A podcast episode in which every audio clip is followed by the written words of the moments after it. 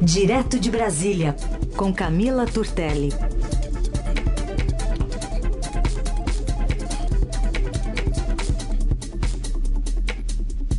Hoje é a Camila Turtelli aqui conosco. Bom dia, Camila.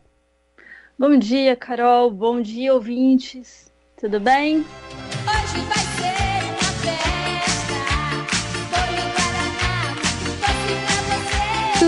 Mas eu acho que quem faz aniversário tem um dia melhor ainda.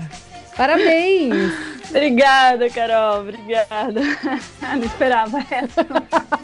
A gente vai de acordo com a, a, a estimativa de faixa etária. Eu acho que você curtiu o Xuxa aí.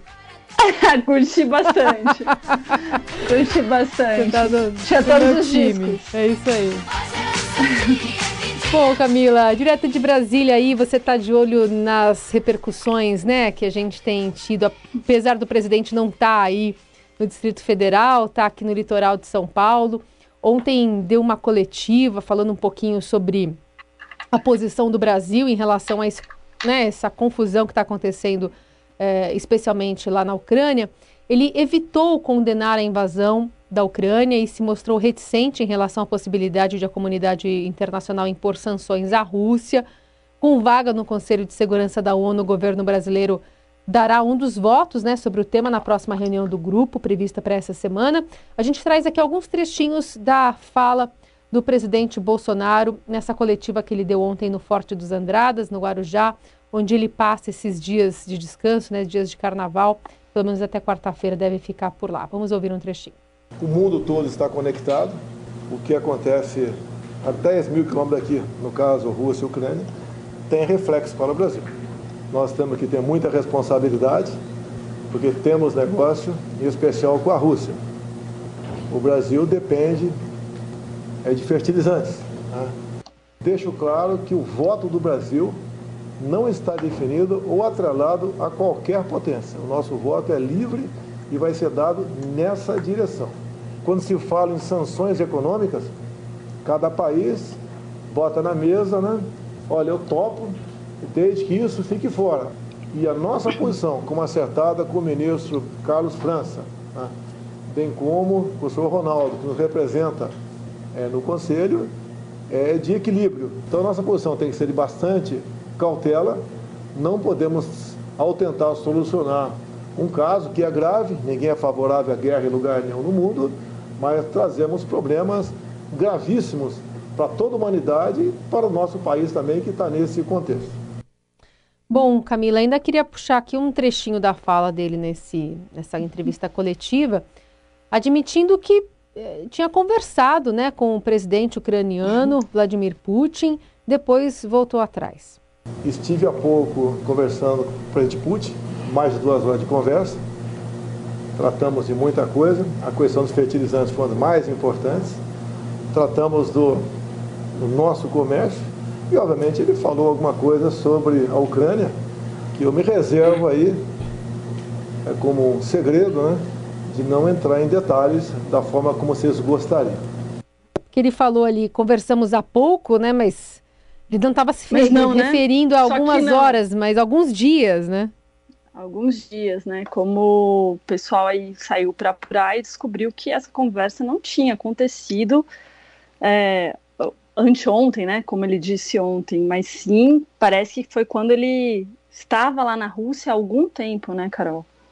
Pois é. Mas é, é curioso, né, como você, não, não tem como ficar em cima do muro numa situação de guerra, não, te, não existe essa questão de posição de equilíbrio quando o mundo todo está condenando os ataques russos à Ucrânia. E, Carol, ele tá mais uma vez aí, né, de folga no litoral de São Paulo, fez aquele roteiro que a gente já conhece muito bem, né?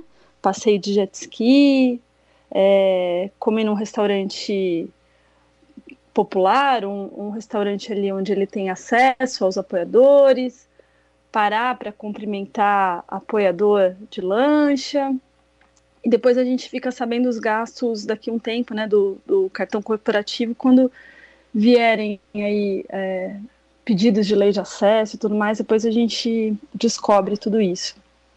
E daí foi depois dele, dele, fazer todo esse passeio que ele foi, voltou ali para o Forte dos Andradas, onde ele, onde ele fica nessa, nessas férias, e deu essa coletiva onde a gente escutou essas falas. E vamos lembrar que desde que come começou, é, começaram os ataques russos, tá pegando muito mal essa postura do, do presidente Bolsonaro. Eu até falei, comentei aqui na sexta-feira, na hora da, da coluna do Estadão na, na rádio. Até aquele momento, ele, ele não tinha se pronunciado, tinha feito a live na quinta-feira, né? Teve a live em que ele se dedicou mais nessa live a criticar indiretamente as falas do vice-presidente Hamilton Mourão, que esse tinha se posicionado, né? É, falou até ali de uma forma amistosa em relação ao Putin, né? Não sei o que, que é que ele, ele acha que ele criou um, um laço muito forte com o Putin nessa viagem, que ele tem um papel importante ali na agenda do Putin, falou que teve um encontro excepcional com o presidente Putin, isso na live da, da quinta-feira passada. Enquanto isso, o Congresso, né, foi uma coisa que a gente trouxe até na coluna, o Congresso cobrando essa postura, falando que é, vai ter um custo alto político, um custo alto político para o Bolsonaro, é, essa, essa posição em cima do muro dele, né, essa falta de de fazer uma crítica mais incisiva aos ataques do Putin, porque afinal de contas ninguém, ninguém gosta de guerra, né? Como que você vai apoiar alguém que não está condenando a guerra?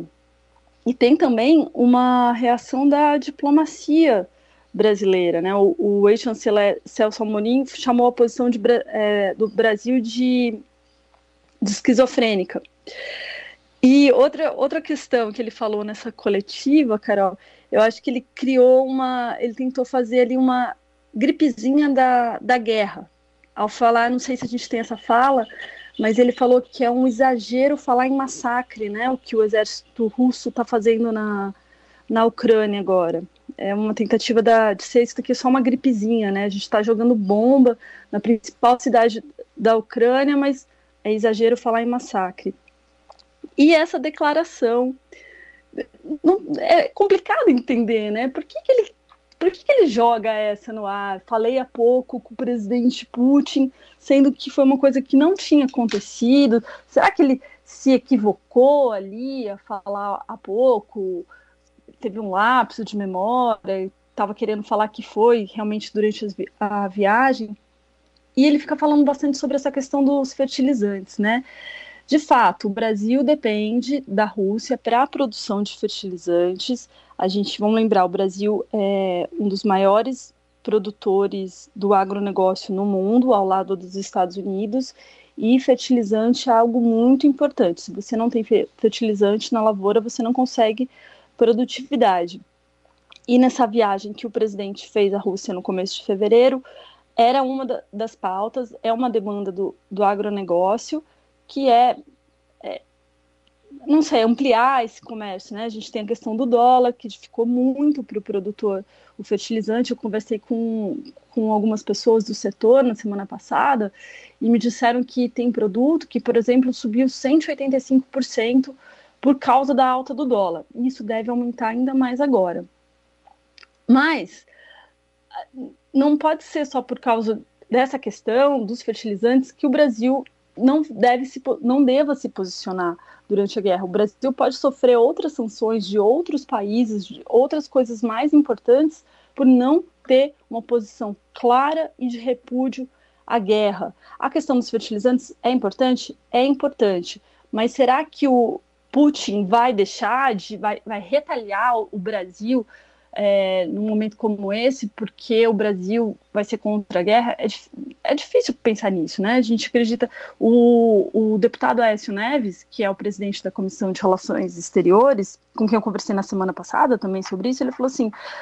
Putin vai ter muito mais coisa na cabeça é, agora, durante esse período de guerra e no pós-guerra, do que pensar é, numa retaliação, numa possível retaliação ao Brasil né, nessa questão de fertilizantes, porque também é de interesse do, da Rússia vender fertilizante para o Brasil.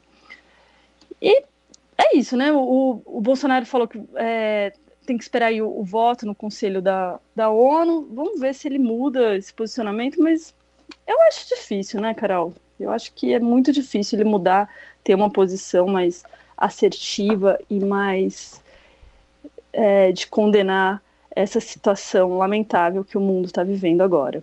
E por parte aqui dos políticos brasileiros, acaba a reação sendo mais contida também por conta do feriado? Como é que está essa repercussão, Camila? Então, a gente está nesse feriado não feriado, que é um carnaval é. não carnaval, né? O pessoal tá, tá um pouco fora dos holofotes agora, né? Uhum. Mas até o fim da semana passada, estava é, tendo essa reação, né? Ali no Congresso, o Aécio se posicionou, que é o presidente da Comissão de Relações Exteriores da Câmara, a senadora Cátia Abreu também se posicionou. Tiveram algumas reações e eu acredito que com as declarações de ontem, talvez a gente tenha mais alguns posicionamentos, mais algumas declarações hum. hoje sobre isso talvez o pessoal venha mais é, a público falar em on sobre isso, né? O pessoal estava falando muito mais nos bastidores, uhum. muito mais em off. É, talvez uma reação aí de, da diplomacia brasileira mais contundente. Talvez a gente possa esperar isso. Uhum. Hoje a Camila Turtelli conosco nessa meia hora final para falar um pouquinho sobre os bastidores é, de Brasília mas também sobre corrida eleitoral, porque apesar de todo o conflito né, internacional, a gente está vendo, por exemplo, o governador de São Paulo, João Dória, se reunindo num lugar bastante agradável, aparentemente, né, Camila? Com alguns uhum. aliados ali, estratégicos, para dar um sinal de unidade. Quem estava nessa reuniãozinha lá em Campos do Jordão nesse, nesse fim de semana? Bom, Carol, antes eu vou fazer um, um contextinho, né? O que, que, acontece? O governador João Dória, ele está com muita dificuldade de avançar nas pesquisas de intenção de votos. Ele não está acelerando, como ele gosta de falar.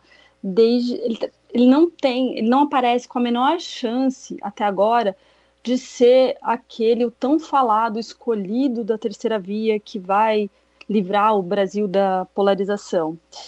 E essa dificuldade dele crescer, de avançar nessas pesquisas, tem causado muito ruído dentro do PSDB, como a gente tem visto. E o PSDB, que foi o único partido que fez prévias, né, ou seja, fez uma eleição interna e pública para escolher quem seria o, o candidato do partido. Não foram prévias tranquilas, tiveram muito problemas, mas o escolhido foi João Dória. E com esse é, fracasso dele nas pesquisas até esse momento, um grupo de tucanos insurgiu contra ele, passou a ventilar a ideia de colocar, inclusive, o governador do Rio Grande do Sul, Eduardo Leite, que foi o adversário nas prévias, como candidato do, do partido. Teve muito ruído, é, muita é, informação ali vazando, do pessoal pedindo Teve uma história que pediram uma reunião com a cúpula do PSDB para trocar isso. Mas, enfim, o que aconteceu é que o Dória venceu as prévias e ele vai tentar fazer de tudo agora que tiver ao alcance dele para se manter nesse posto e tentar despontar nas pesquisas. Daí, como você comentou, o Pedro Venceslau, que devia estar aqui com a gente, não está, mostrou numa reportagem publicada hoje Poxa, Pedro. Poxa, Pedro, cadê você? Falei que era para você vir me dar parabéns ao vivo. Enfim. Tem essa reportagem do Pedro hoje no, no Estadão, que mostra que o Dória tá lá, estava lá em Campos do Jordão, onde ele tem uma bela de uma propriedade. Governador, um dia o senhor me convida para um café nessa propriedade, por favor, que eu gostaria de conhecer. E que ele estava lá reunido com o que o Pedro chamou de tropa aliada do governador paulista. E daí, respondendo a sua pergunta, quem estava lá com ele? Estava o presidente do PSDB nacional, que é o Bruno Araújo, o vice-governador, que é o Rodrigo Garcia, que é pré-candidato do PSDB ao governo de São Paulo, é o pré-candidato para substituir o Dória, o apresentador Luiz Datena, que não está muito bem definido ainda qual vai ser o papel do Datena nessas eleições, mas cogita-se que ele possa concorrer ao Senado, e o presidente do PSDB paulista, que é o secretário de Desenvolvimento Regional, o Marco Vignoli. E o que, que significa essa, essa reunião e a divulgação dessa reunião, né? É o Dória tentando mostrar que existe sim uma unidade dentro do PSDB em torno do, do nome dele, que ele não está sozinho, que tem ali um grupo que vai impulsionar e levar essa candidatura dele. E assim, o Dória é um empresário, né, de sucesso, é super estrategista e ele tem esse sonho de concorrer à presidência da República há muito tempo. Ele vem trabalhando para isso, né? Ele vem trabalhando isso há muitos anos. E no ano passado, ele foi muito esperto e para sorte de todos nós, ele apostou é, como vamos assim, ele adiantou um, um marketing dele apostando na vacina, no desenvolvimento da Coronavac com o Instituto Butantan, rivalizando já lá com a narrativa é, negacionista do presidente Bolsonaro para tentar se projetar. E, assim, eu, eu acho até difícil, às vezes, entender por que, que é, esse ativo dele, que é a vacina, que é a Coronavac, não teve, não tem até agora esse efeito nas pesquisas. O Dória ele ainda mostra uma rejeição muito alta é, nas pesquisas, principalmente quando você sai de São Paulo, né? Vai pro, ali para Bahia, para outros lugares. O Dória tem uma rejeição altíssima. Mas assim, é, então, além desse encontro de Campos do Jordão, que é para enviar esse, esse recado, o Dória ele também está se preparando para pegar mais pesado na sua campanha. Então ele concentra a agenda dele em São Paulo até ele deixar o cargo de governador, que deve acontecer no dia 1 de abril. Então acho que é, a gente pode esperar aí muita entrega de obra, muito evento público concentrado em São Paulo. Daí ele sai do cargo de governador e vai se jogar de cabeça na campanha.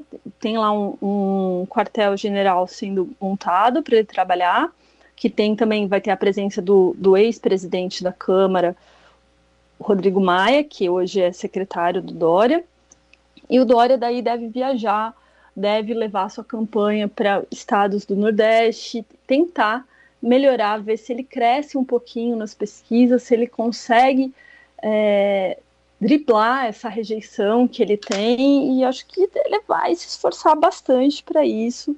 Agora, não sei se vai vingar ou não, vamos aguardar os próximos capítulos. Muito bem.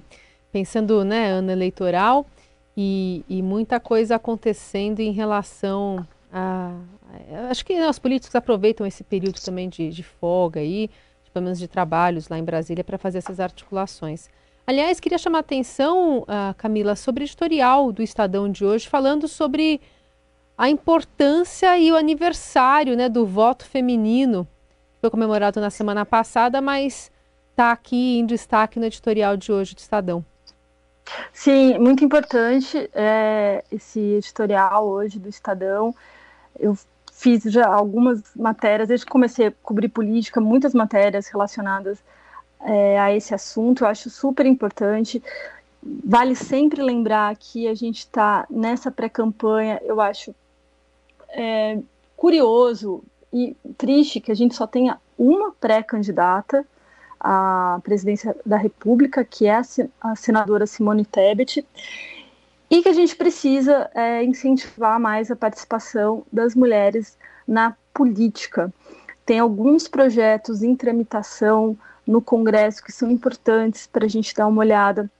Por exemplo, a senadora Simone Tebet, ela tem um projeto sobre é, criar uma regra, uma cota, para que se tenha mais mulheres na direção dos partidos. E quando a gente conversa com cientistas políticas, pessoas que estudam esse assunto, elas falam que esse ponto, você ter mulheres, mais mulheres no comando dos partidos, é algo muito importante e algo que realmente tem efeito. Tem é, aquele projeto que está em tramitação, que é sobre é, reserva de cadeira no Congresso Nacional. Então, é diferente um pouco do, do, da questão da cota que a gente tem, que os partidos têm que lançar pelo menos 30% de, de mulheres candidatas é, nas eleições, esse projeto ele, fa ele fala que é obrigatório reservar um determinado número de cadeiras para mulheres na Câmara Federal, nas assembleias e também nas câmaras municipais.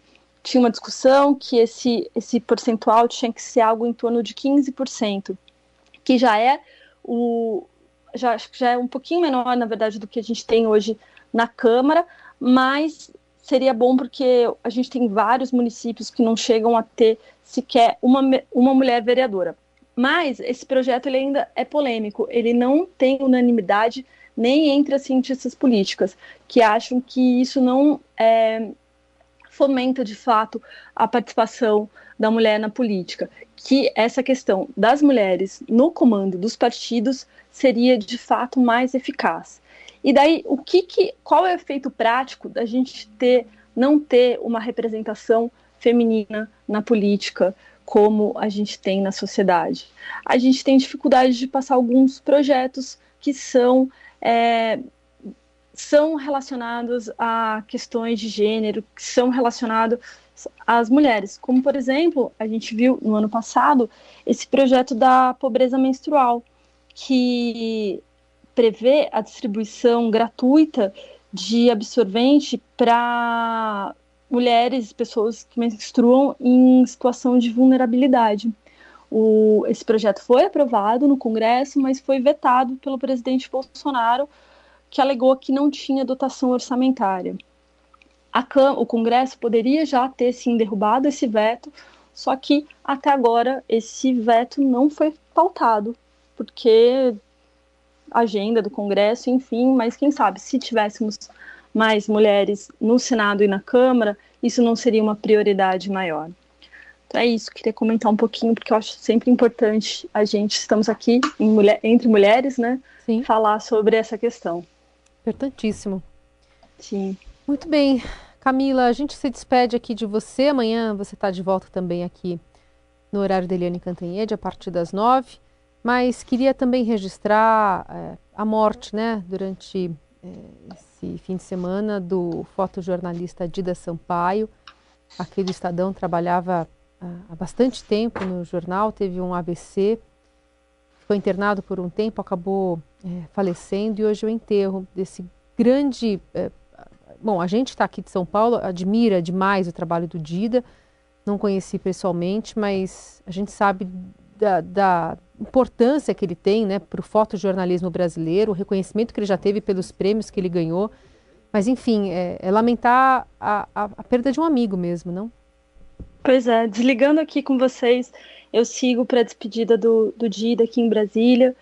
É, inclusive vou de branco, a família pediu para que todos fossem de branco para homenagear o Dida, que foi esse grande fotógrafo. Eu conheci o Dida em 2018, quando eu cheguei aqui, fiz vários trabalhos com o Dida. E lembrar aqui um, uma das um, algum, uma curiosidade sobre, sobre o Dida, o Dida sempre foi um homem muito elegante, sempre vestido na estica. E ele me contou que ele sempre foi assim, desde que ele começou a trabalhar, que ele via isso como um sinal de respeito é, com aquela pessoa que ele estava indo fotografar. E ele estava sempre muito bem vestido. E outra coisa também é que ele sempre estava ali para dar um conselho, principalmente para quem estava chegando. Ele chegava ali, principalmente no comitê de imprensa, falava: Ó, oh, fica atento com isso, olha para lá, olha, você tem que fazer assim. É Generoso, isso. né? Sim, sim, sim. Vamos lá fazer essa despedida, que acho que vai ser bonita. Dida tinha muitos amigos e muitos admiradores. É isso nosso, nosso sentimento à família e aos amigos do, do Dida Sampaio. Camila, a gente volta a se falar amanhã. Obrigada por hoje, viu? Obrigada, um beijo. Beijo.